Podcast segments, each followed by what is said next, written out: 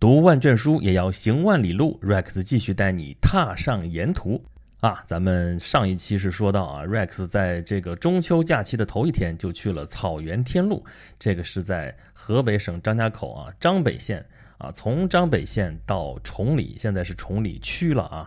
这个规格已经升高了啊！这不是二零二二年要办这个冬奥会嘛？就在崇礼这个滑雪场，啊，不过这个时候去可没什么滑雪场好滑啊，而且我这好像也不太擅长滑雪，所以也就是在那儿站了一站啊，感受一下这个气氛啊，提前感受一下气氛。我可以向大家汇报，现在崇礼区基本上就是个大工地，到处大兴土木，建各种度假村、各种设施，就反正这不是离冬奥会真正开，这不还有六年呢嘛？啊，这六年期间，这就是紧锣密鼓，就在大兴土木啊，搞这个基本建设啊。我们期待二零二二年能有一个漂漂亮亮的冬奥会。那么头一天这个草原天路很长啊，要说也没多长，一百多公里，但是呢，这路不好走啊，你速度也开不起来，一会儿上一会儿下，你还得防备着对面是不是来车，后面还要不要超车，路的窄的跟面条似的。所以说，等到走出了草原天路，天已经黑了。啊，这个预定的住宿地点就在崇礼啊，然后第二天再往南开，开到这个崇礼啊，到第二天这是要出发去真正的草原啊，乌兰布统啊。这时候发现啊，头一天半夜走的那么几十公里路是白走了啊，因为这个到这第二天还得从南往北再重新走一遍啊，然后接着往北就是一直往真正草原腹地开。啊，这前面的路还是挺顺的啊。这个开始离开了这个河北境内，尤其是啊，这个一路看着风光，就跟在内地，呃，跟这个河北北部这个地方就很不一样了啊。河北北部很多地方都还是山区嘛，崇山峻岭，这个蜿蜒曲折啊，翻过阴山啊，翻过长城啊，再往那边看，这景色就不一样了。在草原天路那个地方的时候，已经是很大的一些草场了啊。但是你到真正的草原一看，那这边完全不是个儿啊！不过在说这个正式的草原之前，咱得先说说咱们路上的波折啊。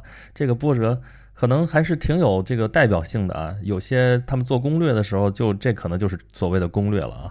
怎么说呢？就是我们前面挺顺的哈，然后一直到了这个内蒙这边，说中午吃饭啊啊，哪个地方能吃饭呀？路上这都太凑合了。后来说，哎，离多伦县城不远，我们就直接到县城里去吃。我觉得这可能得是一个经验，就是，呃，你要真是去吃饭旅途的话，我觉得到一个正经的这样的县城，比去什么旅游点那肯定是要好得多，因为这正经这地方是住人的地儿啊，那都是人的日常生活在这儿，所以，呃，一般来说还相对厚道一些啊，而且果不其然，我们在那儿吃了一顿。这个这几天我们觉得最舒服的 一顿饭，其实就是涮羊肉，但那羊肉真的是太好吃了，哎呦，说的我都流口水了，还想吃啊！但是从多伦过了之后，再往前走，按照我们跟着导航走嘛，就出问题了。出什么问题了？倒不是什么意外啊，倒不是什么那个安全上面的问题，而是他那个，因为我们定位就定在乌兰布统草原，我们定的那个住宿的地，就是我们的落脚地，就在乌兰布统草原的腹地啊，里边的有一个蒙古包。啊，但是这导航一导啊，这地儿倒是没错，但这个路线选择，他的那个思维跟我们呃正常人的思维，或者说我们平常人的思维就不太一样。他肯定是找最好走的路，然后就给我们直接导导到那个啊御道口到克什克腾旗啊，这叫御克线啊。这条线呢路还好了，但是走着走着发现到一大门口了，说停车收费，这啥意思啊？啊，你到人景区门口了。我这啥景区啊？这我这还没到地儿呢，这离的乌兰布统还远着呢。啊，说这是河北境内，这是塞罕坝国家森林公园啊。这这路导航导的就是这条路啊，那怎么办呢？啊，说你要真想走这条路，那必须得收费啊。你就算穿过去，你也得收费，多少钱呢？一个人一百三啊。我们这可一车人呢，哇，这太坑了。那怎么办呢？我这不想看这个景区啊，我只想穿堂而过，然后直接到那个乌兰布统，那是在内蒙古境内啊。那怎么办？那说你就绕路吧，啊，还算人家厚道，人家给指条明路，说啊，那你走过了哈，前边就是从多伦过来的方向，那有一个小口啊，大河口乡那个地方有一个卫生站，您从那卫生站那地方有条小路，沿着那条小路一直走，就能够到这个乌兰布通草原啊，这个可以避开这个收费区啊。那行吧，那走吧。我说多远啊？大概也就多走个二十公里，那二十公里还可以接受，走吧。就走啊走啊，就。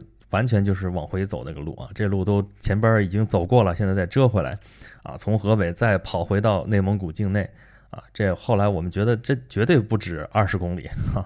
然后后来那小路口真不好找啊，当然了，人家指的没错啊，你找吧找吧，相信人家总还是找到了。找到这条小路，那真的是条小路啊，顺着就走吧，速度又快不起来了，慢慢悠悠，慢慢悠悠走。哎呀，走到半路就发现这路坑坑洼洼，坑坑洼洼，车速就不是起不来的问题了，通过都成问题啊，路上到处是坑啊，年久失修。啊，这颠啊颠啊的，老也不到。这说这路对不对呀？说应该对呀。那个什么大河口，那个卫生站都对上了，而且这条路也没什么岔路啊。这应该走不错。而且走着走着，抬头一看，哎，标志牌这个指着到乌兰布统的方向，那应该没错。那就走吧，就反正就这么慢慢悠悠颠儿颠儿颠儿到那个车走不动的地方，一看排上大队了，说干嘛呢？收费，果然就是收费。这到景区门口了，交费。啊，一人一百二啊，这个老人也没半价啊，就那就交吧。这一车人啊，交了钱排队啊，排好半天进去，然后打电话说：“我这到景区门口了，那个你这个住的地方你在哪儿啊？”啊，说你慢慢走吧，你在这个景区门口到我们这儿大概还有个七十几公里吧。我的个老天爷，这真的是大草原啊！进了景区门还有七十几公里，我想起来那个笑话了，当年说那个襄阳吧，是说。说襄阳那儿豆包的那个皮厚啊，有多厚呢？说当年诸葛亮这个六出祁山的时候啊，过襄阳，六出祁山不过襄阳吧？哎呀，反正无所谓吧，就是这民间段子吧，就这么编。说这三军过境，这个粮草成问题了啊，口粮不够了，怎么办啊？就买了一个豆包啊，这豆包皮不是厚吗？这啊几十万大军就吃这一豆包，吃啊吃，吃啊吃，吃了半天，发现前面有一石碑，啊，石碑上面写着。此处距县还有三十里呵呵，好吧，就这么大一豆包，我觉得这也快到那感觉了啊。这反正进了景区门，也还是就是自古华山一条路，就这一条路往里边开。这个时候已经是夕阳西下了，看那景色真的是非常的漂亮。哎呀，上一期咱们说是塞下秋来风景异，那还说草原天路。这到了乌兰布统草原，真正在看这个草原的时候，那才真正的是风景异呢。说到这儿，咱们先说说这个名字啊，这个地名乌兰布统啊，之前也叫乌兰布通、乌兰木通啊，反正不管怎么叫吧，这都是从蒙古语这个名字当中咱们音译过来的啊，所以现在的统一的名字叫乌兰布统。你看到处建那个地名牌啊。这个都是写的乌兰布统，那就叫乌兰布统吧。但我还是喜欢叫乌兰布通啊。虽然我刚才说了半天乌兰布统了啊，可能是受那个电视剧《康熙王朝》的影响啊。大家不知道有没有印象啊？这电视剧里边有一个蒙古的公主啊，是喀尔喀蒙古的呃吐谢图汗的女儿。这个她的这个故乡是被噶尔丹给攻破了啊，然后她千里迢迢跑到北京来借兵啊，来借清兵来收复她的家园。啊，他就说他的故乡在乌兰布通啊，所以我就习惯了说乌兰布通啊，啊，这个不通就不通吧。而且这电视剧不是二月河小说里边写的吗？所以这人物其实是二月河编出来的啊。这个而且后边编到后边雍正王朝啊，这个电视剧不也演了吗？啊，说这个十三阿哥这个。跟雍正皇帝关系最好的这个阿哥啊，被封为怡亲王、铁帽子王、世袭罔替啊。而且雍正当了皇帝之后，这不是皇帝要避讳吗？他叫胤禛啊。他既然叫胤这个字儿了，本来这是他们的行辈儿啊。他兄弟们都叫胤什么胤什么，什么胤祉啊、胤祥啊。这不十三阿哥叫胤祥。这老四当了皇帝之后，其他的兄弟都得改名儿啊，不能再叫胤什么胤什么啊，改成什么了？改成允。但是这个十三阿哥就是。啊，就是跟他关系好嘛。啊，活着的时候改名叫允祥，但是死了之后啊，被雍正是特指说你这名字改回来，还叫胤祥。这是整个清朝历史里边绝无仅有的啊。咱们现在觉得改个名字好像不叫事儿，但是在封建时代这是要命的事儿啊。这个避讳如果不好好避的话，那是要杀头的啊。允许这个十三阿哥不避讳，那是天大的恩典。啊，就这么一位跟雍正皇帝关系那么铁的十三阿哥啊，这么十三爷啊，怡亲王啊，在二月河的小说里边就说他的母亲就是宝日龙梅，哈哈啊，就是这位蒙古草原上的公主。其实真不是啊，人十三爷有自己的亲额娘啊，而且是满族人啊，是满洲的，应该算是包衣出身啊，一位宫女。根本就不是什么蒙古公主啊，这就是小说家言，不足为信啊，这是假的，这是编的，艺术加工。但是呢，乌兰布通这个地方是真的啊，而且在这个地方上发生的一件很重大的事情也是真的。什么事儿呢？就是乌兰布通之战啊，这是一场大战啊啊，对阵的双方就是康熙皇帝和噶尔丹啊，这个是咱先辟个谣啊，噶尔丹噶尔丹啊，不是噶尔丹啊，就跟我刚才说卡尔喀蒙古一样啊，那个字儿一个口字旁一个客气的客。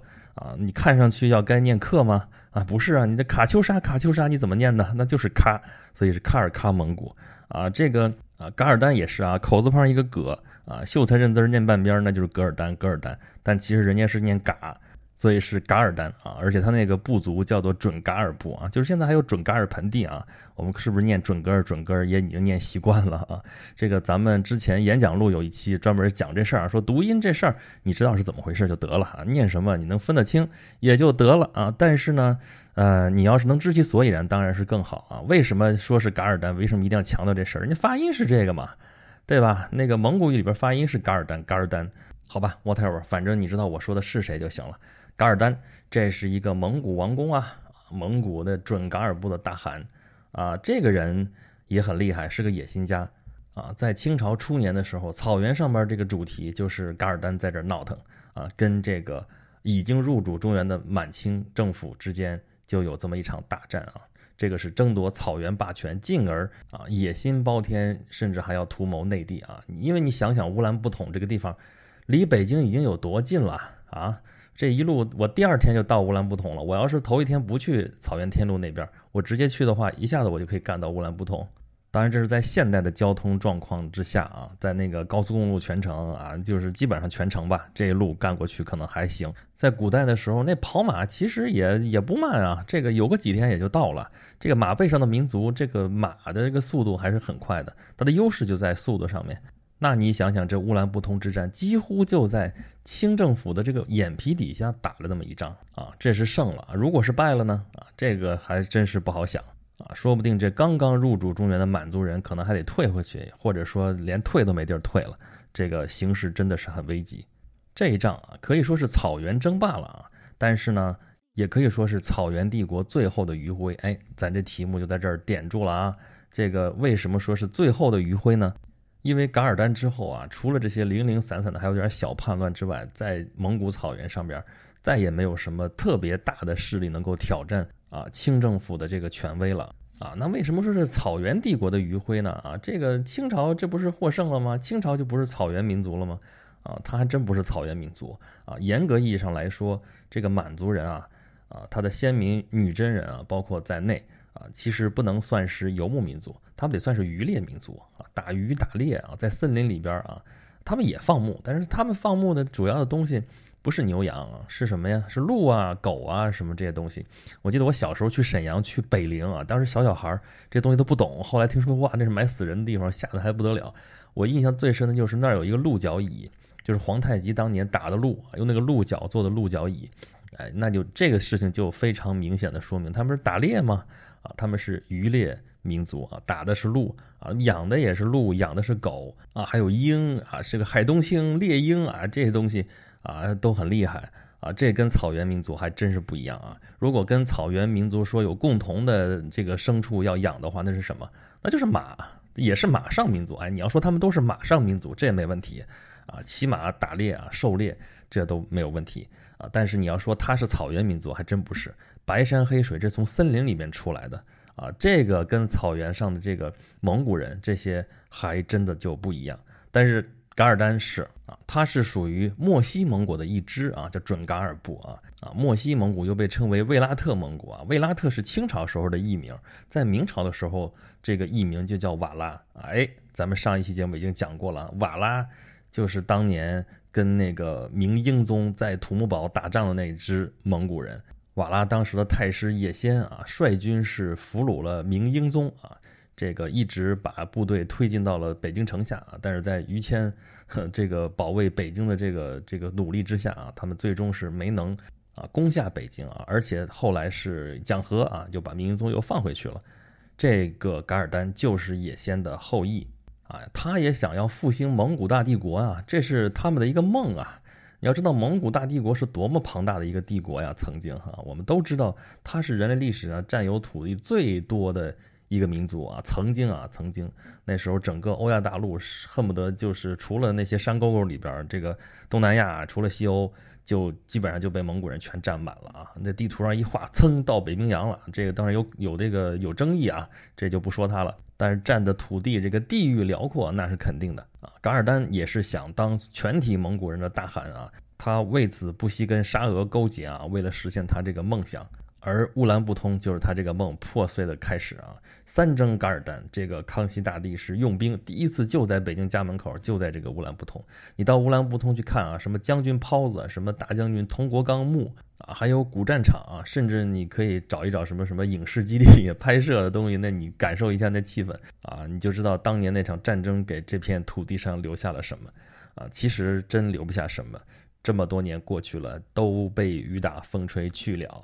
啊，只留下这个乌兰布统草原还是那么的美啊！草原夜色美，草原夜色美。我们从小的时候这歌都会唱，但是真正到那儿去看，百闻不如一见啊！这个康熙大帝打败了噶尔丹啊，包括到后来这个雍正皇帝、这个乾隆皇帝还陆陆续续平叛。反正总之吧，啊，永清一代这个北方啊，就是被满族人这是平定的，还是挺服服帖帖的。啊，之前在那个今日头条啊，还答过一个问题啊，说中国历史上哪个朝代解决北边的这个民族问题解决的最好啊？啊，那我回答，那肯定是清朝啊，都没挑。这个汉人政权的时候，这个北边统治一线就到长城，真的就是在长城这一线。过了长城的北边草原，那时灵时不灵啊，有的那个好像那个开疆拓土的时候就站住了，站你又站不落稳，回头又退缩啊。总之，实际上没有稳定的控制过。但是到了清朝的时候，这个长城以北，这个蒙古草原。整个都在这个清朝的统治之下啊，这跟他的民族政策绝对分不开的啊。那么他这民族政策，今天咱们就说打的这一面啊，打这乌兰布统啊，赢了之后又把这个噶尔丹打到了外蒙古啊，后来三征噶尔丹嘛，最后噶尔丹是败死。啊，这就属于挑战失败啊！其实这个准噶尔部蒙古在所有的蒙古人当中，并不是最正统的，这个啊，就是占据蒙古这个统治地位的这么一支啊，真真正正最符合这个蒙古人心目当中啊，有资格统治整个蒙古草原的，那肯定还是黄金家族的成员啊。这黄金家族就是成吉思汗他们这一家流传下来的血脉啊，这个蒙古人认这个啊，但是呢。这个一般来说认为是黄金家族最后一代成员的这个林丹汗啊，就是打羽毛球的林丹那俩字儿啊，可是跟林丹没有什么关系。林丹汗他是科尔沁草原上面这个察哈尔部蒙古的最后一任大汗，也被认为是整个蒙古帝国的最后一任大汗。但是在这之前，在这个噶尔丹之前啊，就被皇太极就给征服了啊。其实这个时候的蒙古草原早就已经四分五裂了，他这个大汗也早就名存实亡了。啊，只是还留了这么一个虚名，他能控制的草原其实就很小一片，只有科尔沁草原那一块。但是呢，他自不量力，还要去啊这个征服周围的这些蒙古部落，结果弄得这个民怨沸腾啊，这些蒙古部落啊纷纷就背离他。然后一看这满洲人起来了，那就都到满洲大汗的旗下。后来这个满清帝国啊，就算是团结了所有的这个蒙古部族啊，最终是控制了整个的蒙古草原。所以，当你到乌兰布统草原啊，你去看啊，这个一望无际的草场啊，老远一座山啊，望山跑死马，你就开车过去吧，得开老半天啊。翻过这座山过去，还是这样一片草原，然后草原那边旁边有个水泡子啊，这个北方叫水泡子啊，那个写的是泡，但是念泡子，其实就是一一一个湖水。啊，都不叫湖，巴掌大的小池塘啊，但是它就是在草原上有这么一片水，那就太美了。水草丰美之地啊，人民逐水草之居，这就是典型的游牧民族的这个生活啊。尤其是我们从内地过来去看这种生活的时候，你首先你看个新鲜嘛啊，过去在书上能看一看啊，听 Rex 讲一讲啊，电视上看一看，这感觉也没有你到实地去看一看这感觉要好啊。当然了，那个地方的那个旅游开发其实还处于刚起步的阶段啊。咱也就不计较太多了啊，你就做好思想准备就得了。所以啊，第二天我们这就是到了乌兰布统草原，啊，感受了一下落日的余晖照在草原上，看到那个景色。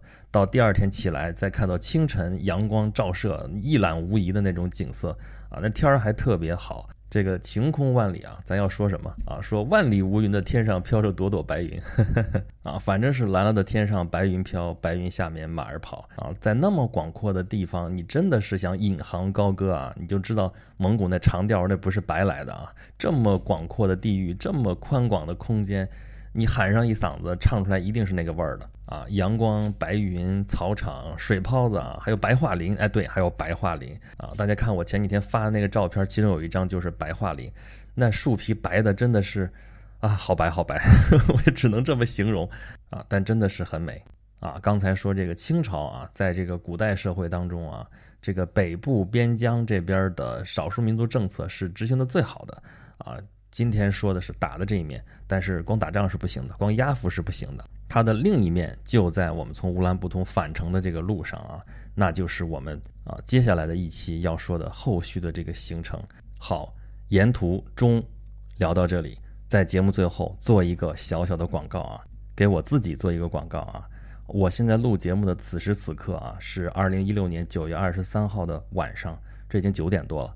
再过几个小时，二零。一六年九月二十四日的凌晨零点啊，Rex 这儿有一件大事要发生啊，究竟是什么事儿呢？嗯，欢迎大家关注我的微信公众号“轩辕十四工作室”啊，在那里边有一个比较详细的一个说明啊。前一段时间我不是说这个 Rex 在憋大招嘛，大招憋出来了，大家可以去看看到底是什么？好吧，咱们这期节目就到这里了，咱们下一期啊，沿途出塞。下看看 Rex 要给大家再讲些什么，咱们下一期再见啦。